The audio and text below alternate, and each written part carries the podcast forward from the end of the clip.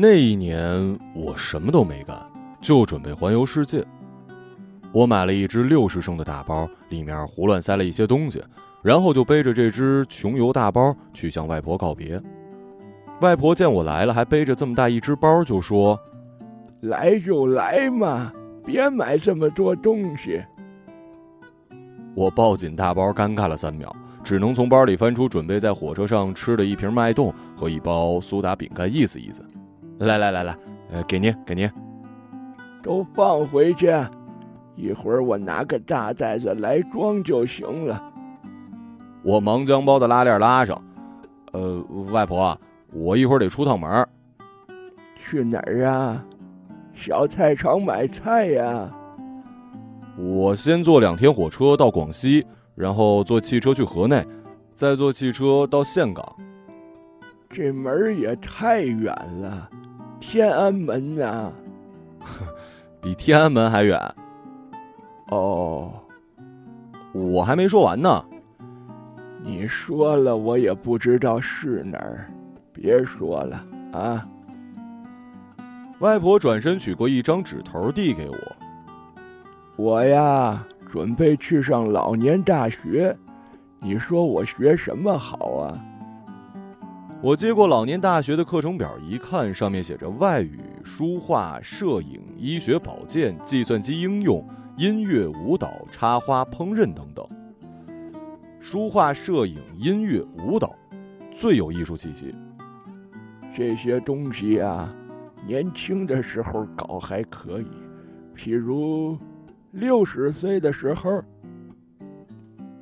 呃，那我离年轻还很远。对呀，六十岁以前，你们全是幼稚的小朋友。现在人家联合国规定，二十四岁以后都算是中年人了。联合国是什么呀？外婆边说边进进出出房门很多次。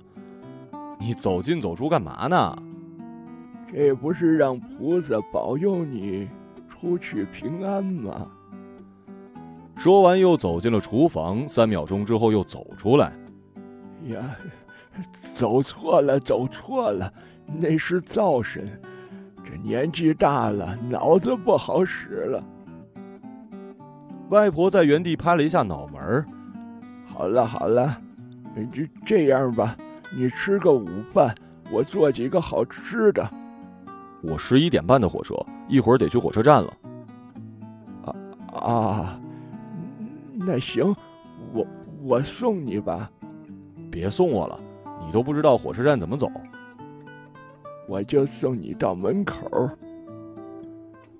作为年轻人的我，还是想的太多了。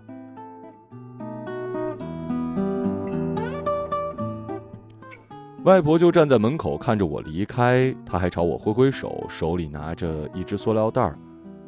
出趟远门，老人家总会特别想念。记得很久以前，我爸接我回家，他就站在门口，我坐在我爸自行车后座，扭着头看着外婆慢慢变小。直到一个拐弯就消失了。此时，外婆突然跑上来拉住我：“真没事儿，现在交通这么发达，如果我坐飞机，一天就可以回来了。”啊，这么快呀？从地球的一端飞到另一端都用不了一天。好了好了，我们不说这个了。哎呀，你包里的东西忘记给我了。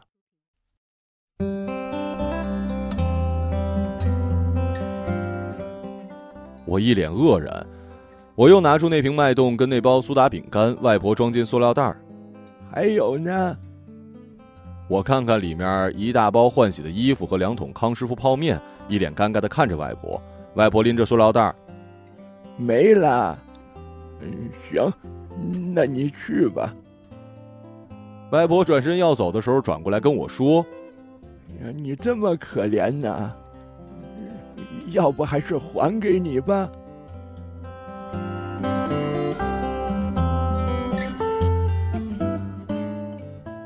那一天，十一月的深秋，我爬上了去广西的绿皮火车。两天之后，坐汽车去了越南，在越南首都河内，我买了一张电话卡，给外婆打了个电话。你猜啊？卖房子的呀。我是阿挺啊。哦哦哦哦哦，阿挺啊，你你现在在哪儿呢？我在河内呢。河河内？河里面啊？是越南的首都，就跟中国的北京一样。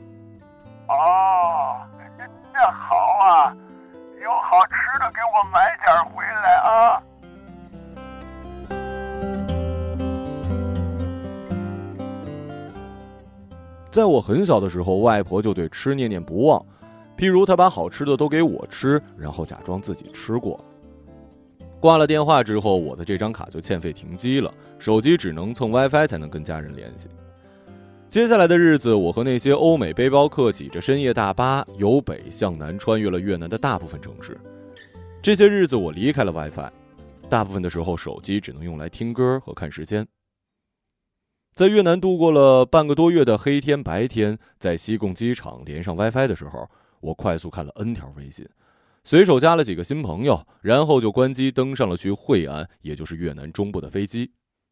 从惠安，我又坐了一辆国际大巴去了老挝。此时，我离开了背包客聚居地，离开了东南亚所谓的美元聚集区。我和一帮语言不能互通、只能靠肢体和情感交流的越南人、老挝人挤在车厢。饿了吃块饼干，困了躺在通铺里，醒了看看窗外。这一路崇山峻岭，旷野荒芜，驶过无人公路，开过两国边境。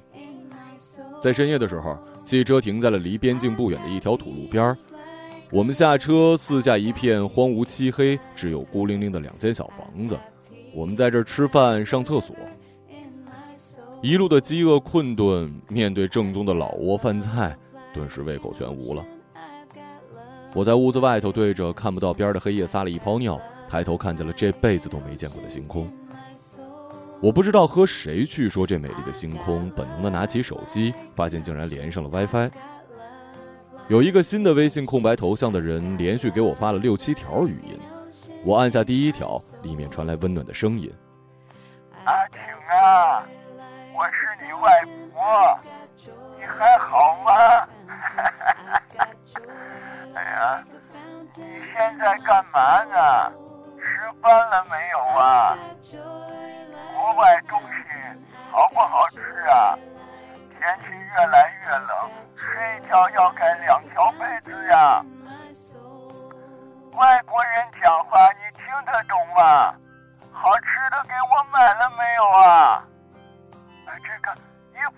妈妈？出门手套、帽子要戴好的。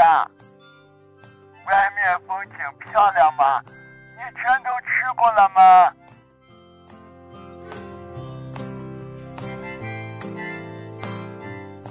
此时，屋内昏黄的灯光里，一群越南人、老挝人正在狼吞虎咽，而我一个人靠在屋外的墙上。在这异国他乡，在这美丽的星空下，东南亚旱季的暖风正吹过我的全身，好像小时候外婆温暖的手臂。揽着我入睡。看了下时间，十一点多。此时中国时间十二点多，外婆应该早就进入了梦乡。我看着满天繁星，给外婆发了一条语音：“我是阿挺，外婆，你还好吗？”然后我就看了半个小时的星空。所有人吃完饭，准备再次上车。此时微信有了提示，外婆竟然发来了语音。啊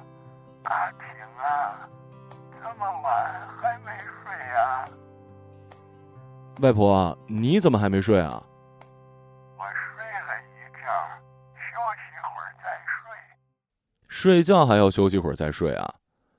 你赶紧睡觉，记得被子盖牢，脚不要露在外头，手脚啊放到被窝里。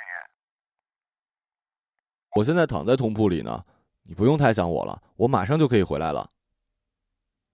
汽车发动，沿着土路缓缓的往前开。我看着这条语音转啊转，一直没发出去，于是又赶紧加了一句：“你早点睡，我马上就回来看你，给你买很多好吃的。”汽车行驶在空旷的黑夜，这两条语音再也没有发出去。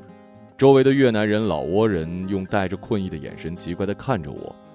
我本来呢是打算从老挝飞缅甸，然后再去印度，一路向西。现在我一路听着外婆的语音，觉得应该先给外婆带点什么吃的东西回去。第二天早上六点才到达朗勃拉邦，这是老挝著名的古都和佛教中心。从朗勃拉邦又坐了十二个小时的汽车到了老挝的首都万象，从万象又坐了一天两夜的国际大巴到了昆明。在昆明，我感觉自己很久没睡觉了。市区匆匆买了鲜花饼，然后坐上飞机，飞回了宁波。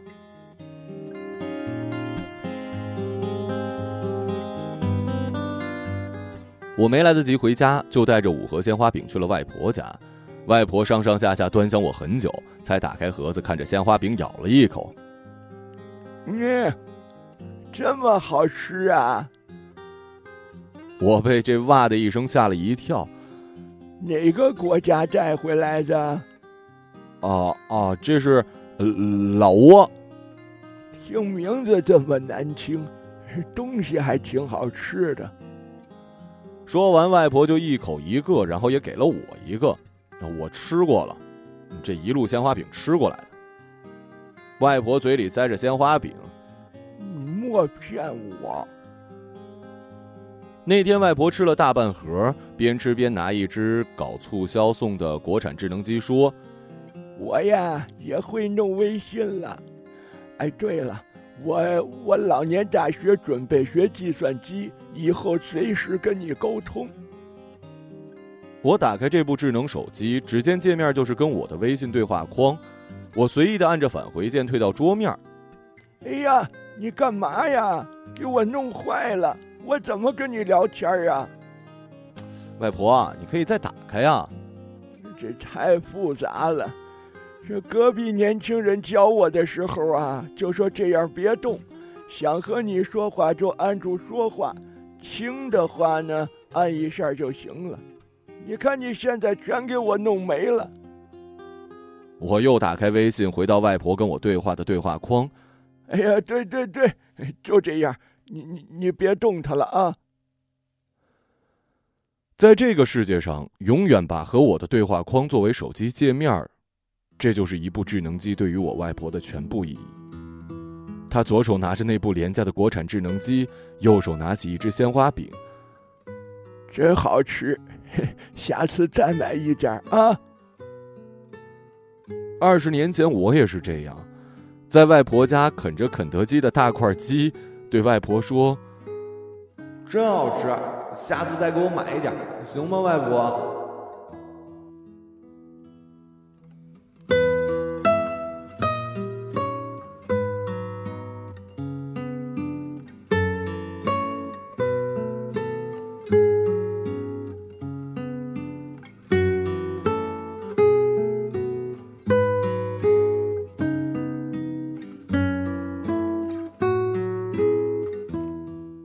一个朗读者，马晓成。